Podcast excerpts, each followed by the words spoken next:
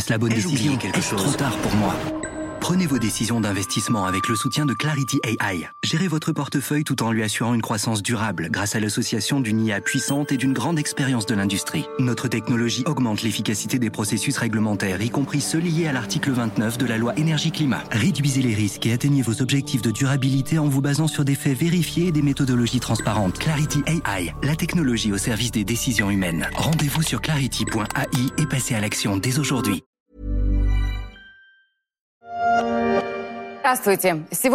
Bonjour, aujourd'hui nous sommes le 9 mai, un grand jour pour tout le pays et chacun d'entre nous. C'est le jour de la victoire.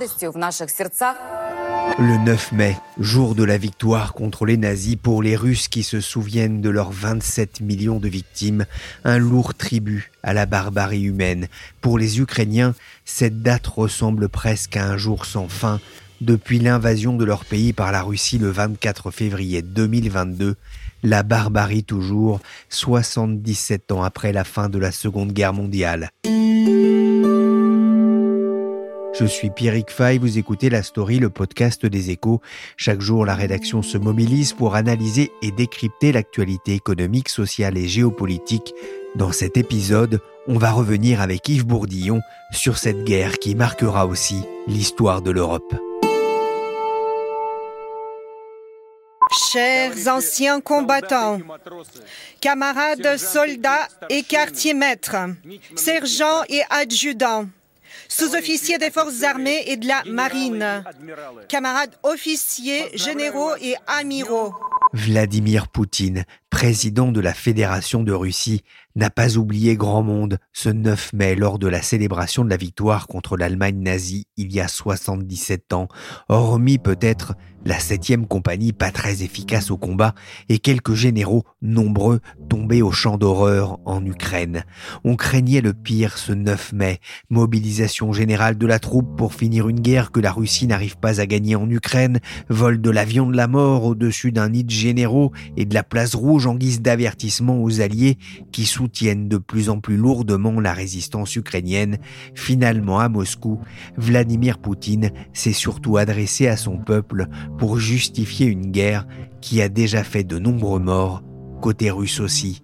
Bonjour Yves Bourdillon. Bonjour. Vous êtes journaliste au service international des échos. Alors avant de revenir sur les derniers rebondissements de la guerre en Ukraine, Yves, d'abord, qu'est-ce que c'est que cette célébration du 9 mai? Alors cette date commémore la reddition nazie le 8 mai 1945 euh, à 23h de Berlin, mais le 9 mai, 1h du matin à Moscou. Et c'est une date sacrée, euh, mythique, euh, très importante dans la psychologie collective russe depuis lors, puisque la Deuxième Guerre mondiale, d'ailleurs, là-bas, s'appelle la Grande Guerre patriotique, du fait que la Russie considère qu'elle a quasiment gagné la, la guerre à elle toute seule avec l'aide de quelques supplétifs occidentaux, j'exagère à peine, du fait qu'elle a quand même perdu, on estime 27 millions de personnes civiles et militaires, ce qui est un bilan beaucoup plus lourd que n'importe quel autre euh, allié. Donc cette date est très importante, même s'il faut reconnaître qu'elle est un petit peu instrumentalisée, puisque d'une part, la victoire soviétique, c'était grâce à une massive aide économique et financière euh, américaine, et puis euh, il faut pas oublier quand même qu'ils étaient dans le camp du bien un peu par accident, puisqu'il y avait un pacte Molotov-Ribbentrop qui euh, faisait que l'Union soviétique était alliée avec euh, Hitler jusqu'en 1941. Mais c'est une date très utilisée aujourd'hui. 27 millions de morts civiles et militaires sur un total estimé entre 60 et 80 millions dans le monde. L'Union soviétique a payé un, un lourd tribut à cette seconde guerre mondiale. Le 9 mai, hein, c'est donc une date importante pour Moscou, mais cette année, cette cérémonie était particulièrement attendue par le Kremlin, mais pas seulement. Évidemment, puisque il se déroule en ce moment un conflit euh, que le Kremlin situe comme dans la continuité de la guerre contre les nazis, puisqu'ils prétendent qu'ils veulent dénazifier le régime ukrainien. Donc, euh, le discours de Poutine était clairement une continuité euh, de la lutte contre les nazis. Aujourd'hui, vous vous battez pour nos enfants dans le Donbass, pour la sécurité de notre patrie, la Russie. Vous défendez ce pourquoi vos grands-pères se sont battus pour les valeurs principales de notre pays, la loyauté et l'unité. Bien sûr, c'était un discours très attendu par aussi les pays occidentaux qui voulaient voir les décisions que pourrait annoncer ou les intonations qu'aurait euh, Vladimir Poutine. Et il a eu un discours un peu moins belliqueux que ce à quoi on pouvait s'attendre, puisque certes, il a mentionné la guerre contre les nazis, mais sans nommément citer les pays occidentaux comme étant des régimes nazis, ni même les considérer comme des co-belligérants qui était un peu ce que l'on pouvait craindre. On va revenir hein, sur de toute façon ce qu'a dit Poutine, ce qu'on attendait, ce qu'il n'a pas dit. Mais il y a un aspect euh, symbolique important, euh, on le disait, mais c'est aussi l'occasion pour le pouvoir russe de, faire une démonstration de force Comme tous les ans, mais encore plus importante euh, compte tenu du contexte de cette année, avec notamment les fameux missiles nucléaires sur des véhicules qui défilent sur la place rouge pour montrer qu'ils ont les possibilités de dissuasion tout à fait considérables. C'est toujours la principale force nucléaire au monde à égalité avec les États-Unis, avec environ 6500 ogives nucléaires. Toutefois, cette année, petite euh, décision assez inattendue. L'aviation n'a pas défilé officiellement pour raison de météo, alors qu'il faisait grand beau sur Moscou. Alors c'était peut-être un moyen de d'avoir une posture un peu moins agressive, et notamment, du coup, on n'a pas pu voir le fameux avion de l'apocalypse, qui est euh, l'avion censé transporter le, président Poutine en cas de guerre nucléaire. Donc c'était peut-être un petit message subtil euh, de désescalade. Ah, il est reconnaissable avec sa bosse au-dessus du fuselage, l'Ilyushin 80, le bunker volant équivalent de l'Air Force One américain. La Russie a perdu beaucoup d'avions dans cette guerre, mais il devait quand même en rester assez pour se défiler. Vous vouliez ajouter quelque chose, Yves? D'ailleurs, un de ces avions euh, est en plusieurs exemplaires et euh, hier, ces appareils radio ont été volés. Donc ça, c'est une anecdote un peu stupéfiante. Volée par qui? Par des Russes qui n'aiment peut-être pas la guerre.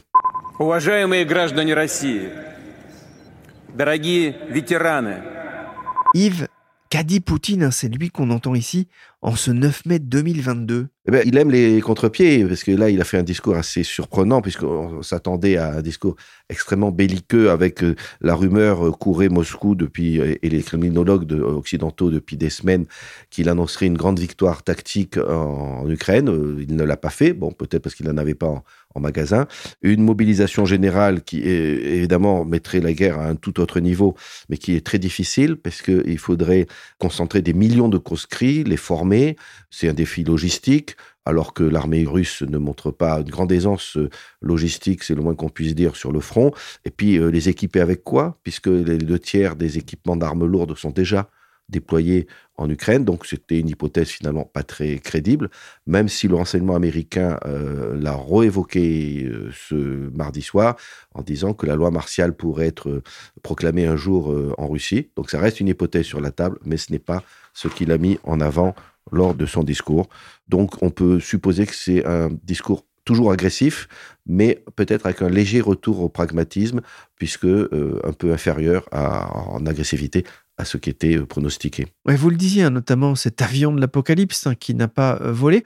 On sent d'ailleurs hein, dans le discours aujourd'hui de Moscou qu'il y a une utilisation un peu moins forte, un peu moins poussée de la, de la menace nucléaire. Oui, enfin, elle reste quand même assez présente puisqu'il avait annoncé la mise en alerte des forces nucléaires russes si tant est que ça a une grande signification, cette formule, mais en tout cas, dès le lendemain de l'invasion, donc ça reste quand même quelque chose qui est évoqué et qui d'ailleurs est dans un contexte différent, puisque d'habitude, la force nucléaire, c'est dissuasif, c'est pour empêcher une attaque sur le, votre territoire d'un pays adverse, tandis que là, c'est dans une conception un tout petit peu plus offensive, puisqu'il s'agit de pousser les Occidentaux à lâcher l'Ukraine pour que la Russie puisse euh, absorber, on va dire, euh, l'Ukraine. Donc c'est une révolution un peu dans la grammaire de la dissuasion nucléaire mondiale. C'est différent de ce qui se faisait depuis des décennies, puisqu'il s'agit de dire, si vous continuez à aider l'Ukraine, moi je suis capable de tout.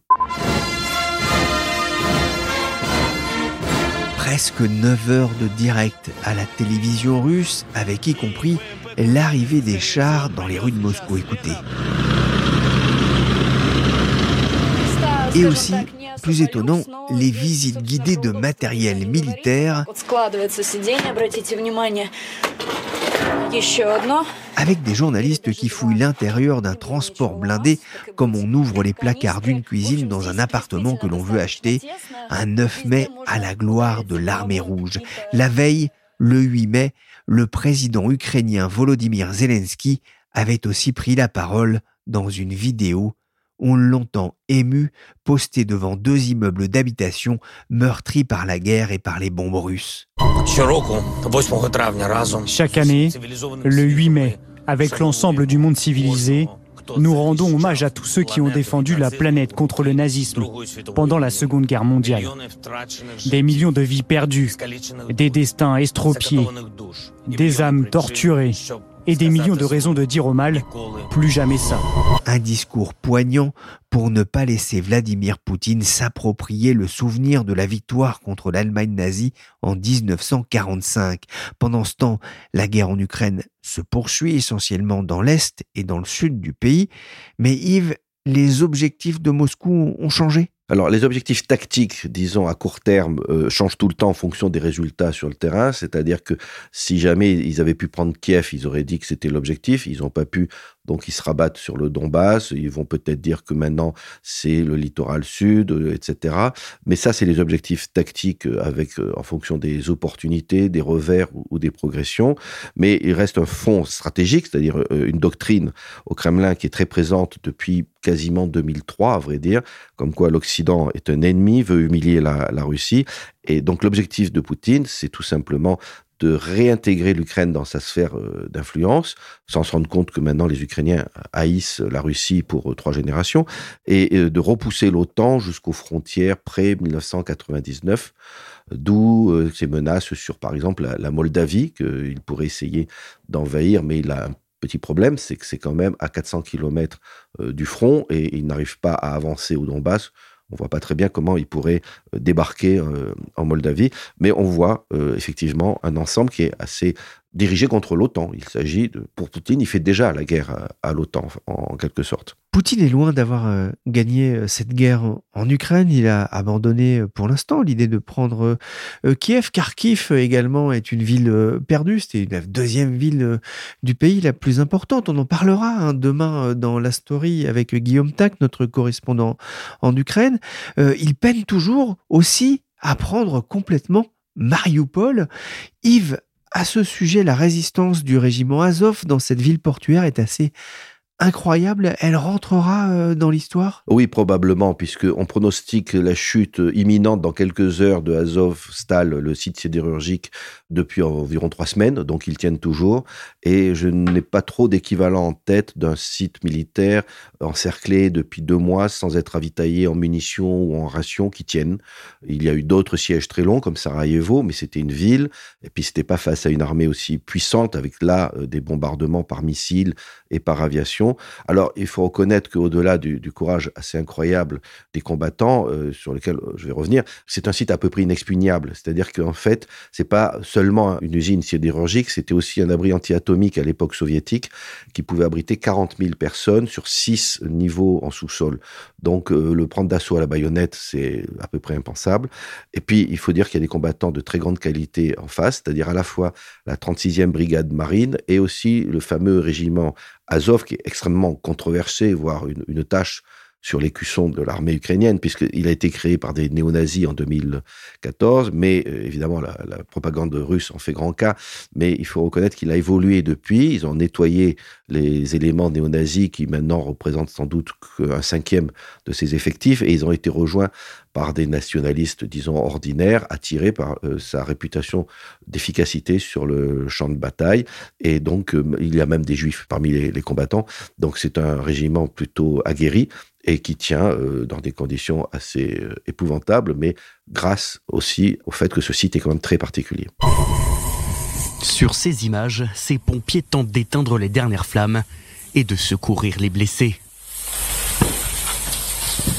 Volodymyr Zelensky, le président ukrainien, a confirmé ce dimanche la mort de 60 de ses compatriotes lors d'une frappe russe sur une école. C'est le choc hein, des images que vous avez dû voir, Yves, cette école bombardée récemment avec des civils, des enfants, plus de 60 morts. Cela tranche avec cette vidéo d'enfants russes déguisés en militaires dans des tanks en carton en vue de la fête du 9 mai. Est-ce que l'on a deux mois et demi après le début de l'offensive, une idée euh, des pertes des deux côtés Oui, ce sont des pertes considérables et elles sont difficiles à évaluer. Alors, au, niveau des civils, effectivement, on suppose qu'il y a eu 20 000 civils tués à Mariupol et dans les autres sites bombardés, que ce soit Kharkiv ou, ailleurs, ce sont des milliers. Alors pour les pertes militaires, en, revanche, euh, là évidemment les deux pays euh, font euh, des assauts de propagande et donc de mensonges, mais on peut estimer que les chars qui sont maintenant euh, avec les smartphones, euh, quand un char est détruit, il est photographié, géolocalisé. Il y a donc des sites spécialisés qui les recensent et on peut estimer que la Russie a perdu à peu près 1000 chars, donc à peu près le, tiers des forces euh, déployées. C'est le même ratio pour les hélicoptères, les blindés de transport de troupes et on suppose qu'il y a 25 000 soldats russes ont été tués, les, trois fois l'équivalent ont été blessés. C'est donc d'ores et déjà en deux mois le double du bilan de l'Afghanistan en 10 ans. Ça, c'est de diverses sources, dont une source officielle russe qui avait, euh, semble-t-il, annoncé par erreur 20 000 morts. Ça a été effacé. Est-ce que c'était un piratage? C'est probablement l'ordre de grandeur. Du côté ukrainien, on pourrait s'approcher des 10 000 morts, un chiffre inférieur, parce que tout simplement, les défenseurs ont un avantage face à des attaquants. Ils peuvent se barricader. En plus des civils euh, tués euh, lors de bombardements, il y a évidemment les crimes de guerre avec des milliers de tortures et d'exécutions, et où des enquêtes internationales sont en cours. Et d'ailleurs, ces crimes de guerre risquent d'être un des points de blocage d'un accord de paix éventuel, parce que comment signer un accord de paix avec un régime qui a au minimum fermé les yeux et peut-être d'ailleurs euh, ordonné ce genre de crimes de guerre, en plus du problème des réparations. Mais à propos de ces crimes de guerre, une anecdote, la 64e brigade motorisée euh, russe qui est soupçonnée d'avoir été à Boucha, là où il y a eu les plus grands crimes de guerre, a été redéployée ailleurs sur une zone très dangereuse et avec des blindés assez médiocres et a été, semble-t-il, à peu près détruite par l'armée ukrainienne. Alors ce n'est pas euh, l'état-major russe qui s'est dit, puisque c'est des criminels, je vais les envoyer au casse-pipe pour les punir. Il est probable que c'était tout simplement moyen astucieux de faire disparaître les témoins. Les troupes russes se concentrent depuis euh, plusieurs semaines maintenant autour du Donbass avec l'idée de prendre en tenaille les forces ukrainiennes. Mais Yves, Poutine peut-il se satisfaire d'une simple victoire dans le Donbass qui n'a pour l'instant rien d'évidente? Alors effectivement, euh, ça serait un moyen pour lui de sauver la face, d'autant plus que dans son discours du 9 mai, l'élément un petit peu quand même préoccupant, c'est qu'il a dit que le Donbass était une terre russe qui semble indiquer qu'il tient absolument à l'envahir entièrement. Il n'en contrôle que la moitié depuis 2014, voire à l'annexer, contrairement à tout le droit international. Donc, effectivement, pour lui, ce serait un moyen de sauver la face, même si l'objectif est pas très stratégique. C'est grand comme deux départements français, quelques mines de, de charbon, mais c'est clairement l'objectif qu'il a maintenant, puisque ailleurs, il est en difficulté, plus éventuellement contrôler le littoral sud voire jusqu'à Odessa, pour empêcher euh, l'Ukraine de pouvoir exporter par bateau. Ça, c'est l'objectif, au prix d'un coût et d'un isolement international considérable, qui fait que euh, peut-être que dans quelques mois, les Russes, euh, à tout niveau, la population, mais aussi des dirigeants, pourraient se dire, mais tout ça pour ça, puisque le pays sera terriblement isolé. Il n'a plus de possibilité bientôt, dans un an, peut-être que l'Europe n'achètera plus ses hydrocarbures, qui fournit quand même la moitié de ses recettes euh, en devises. Et je vous donne juste un autre élément sur son isolement. Il n'y a plus que quatre pays dans le monde qui entretiennent des liaisons aériennes régulières directes avec Moscou. Donc ça peut sauver la face, mais c'est peut-être insuffisant pour lui. je ne suis pas un spécialiste hein, de, l'armement. Hein. Je, laisse ça à Anne Bauer qui suit ça de façon parfaite aux échos, mais j'ai quand même l'impression que cette guerre a, montré la, faiblesse de l'armement russe. C'était un ogre de papier? En tout cas, c'est extrêmement humiliant pour ce qui était présenté comme la deuxième armée du monde sur le papier, en effet, euh, comme vous dites, à la fois au niveau de l'armement et de la conduite des opérations. L'armement est impressionnant en quantité, ils ont 10 000 chars, dont une grande partie ne peut plus rouler. Beaucoup sont de vieilles conceptions soviétiques, sont mal entretenus. On voit par exemple des chars euh, qui tombent en panne abondamment avec des pneus fissurés parce qu'il y a de la corruption, ils ont été achetés à très bas prix, euh, des missiles déficients, il semblerait qu'un sur quatre euh, n'explose pas et ils sont pas toujours bien guidés, ils tombent à peu près n'importe où. Alors à côté de cela, il y a des armements très sophistiqués, mais qui ne sont pas utilisés, comme le fameux char Armata qui est supposé être le meilleur du monde, mais qui n'est pas déployé, ou bien qui sont utilisés à contre-emploi, comme le missile Kinzhal, qui est extrêmement puissant et indétectable, impossible à intercepter, mais qui, bon, bah, qui sert à, bombarder euh, des bases euh, ukrainiennes, comme le, pourrait le faire un missile euh, classique, sauf qu'il coûte beaucoup plus cher. Il y a eu une station-service qui a été bombardée par un missile Bushka à 6 millions de dollars. Donc les réseaux sociaux ukrainiens racontait que c'était la station-service la plus coûteuse euh, du monde. Et puis, il y a aussi euh, le fait qu'en matière d'armement, les Russes n'ont pas pris conscience de la révolution que représente l'introduction des drones tueurs turcs qui fournissent l'armée ukrainienne. Donc ça, c'est au niveau de l'armement. Et puis, il faut aussi noter au niveau de la conduite des opérations qui est assez inepte. C'est-à-dire qu'à part l'artillerie, qui est le point fort traditionnel de la Russie, par exemple, on voit sur le terrain que des colonnes de blindés euh, arrivent dans des endroits d'embuscade sans éclaireur, sans appui-feu par hélicoptère un peu en arrière. Ils sont sur une seule ligne, sur une route, parce qu'ils ont peur de sortir de la route. Donc, euh, ils représentent euh, des, canards euh, pour les embuscades. On voit aussi des déficiences dans l'entraînement, dans la motivation, dans aussi la coordination. Donc, oui, c'est une armée qui n'est pas opérationnelle. Санкт-Петербурге простились с заместителем командующего 8-й армии генерал-майором Владимиром Фроловым. Le 16 avril dernier, le major général Vladimir Frolov était enterré au cimetière Serafimovski de Saint-Pétersbourg. Il était le commandant adjoint de la 8e armée. Il est mort au Donbass. Yves, on peut aussi être surpris par le nombre de généraux russes tués en Ukraine? Oui, effectivement, neuf avérés, peut-être un dixième, c'est la moitié des 20 généraux déployés, et c'est autant que pendant toute l'année 1943 face à l'Allemagne nazie. C'est tout à fait énorme, et c'est lié justement au problème de communication et de coordination, c'est-à-dire que les généraux sont obligés d'être au plus près du front pour euh, donner des instructions et donc ils sont en danger. Et puis il paraît qu'ils échangent euh, sur des téléphones pas forcément cryptés. Et donc c'est un régal pour les services de renseignement euh, ukrainiens avec peut-être un coup de main des Américains. J'avais lu dans un article il y a quelques semaines déjà que les soldats russes n'avaient pas le droit d'emporter avec eux leur téléphone portable, notamment pour ne pas filmer ces images terribles de, de, la guerre et pour renvoyer aux familles notamment. Je ne suis pas au courant, mais c'est assez vraisemblable qu'effectivement ce leur soit interdit. Alors, il faut reconnaître que le, le téléphone portable pour un soldat, mais depuis 30 ans, pose un problème parce que d'une part, il peut envoyer des éléments à ses familles, mais qui sont des éléments euh, de renseignement stratégique pour ceux d'en face. Puis il y a d'autres éléments, euh, par exemple, il va annoncer à des parents que leur fils est mort euh, comme ça, et donc c'est peut-être pas gérable sur le plan humain. Donc c'est assez vraisemblable. Merci Yves Bourdillon, journaliste au service international des échos. Demain, on retrouvera Guillaume Tac pour parler de la situation en Ukraine. Ils vous font vivre dans les échos et sur leséchos.fr avec aussi notre correspondant à Moscou et avec la rédaction, l'invasion russe en Ukraine démarré le 24 février dernier. Cette émission a été réalisée par Willy chargé de production et d'édition Michel Varnet. La story est disponible sur toutes les plateformes de téléchargement et de streaming de podcasts. N'hésitez pas à vous abonner pour ne manquer aucun épisode.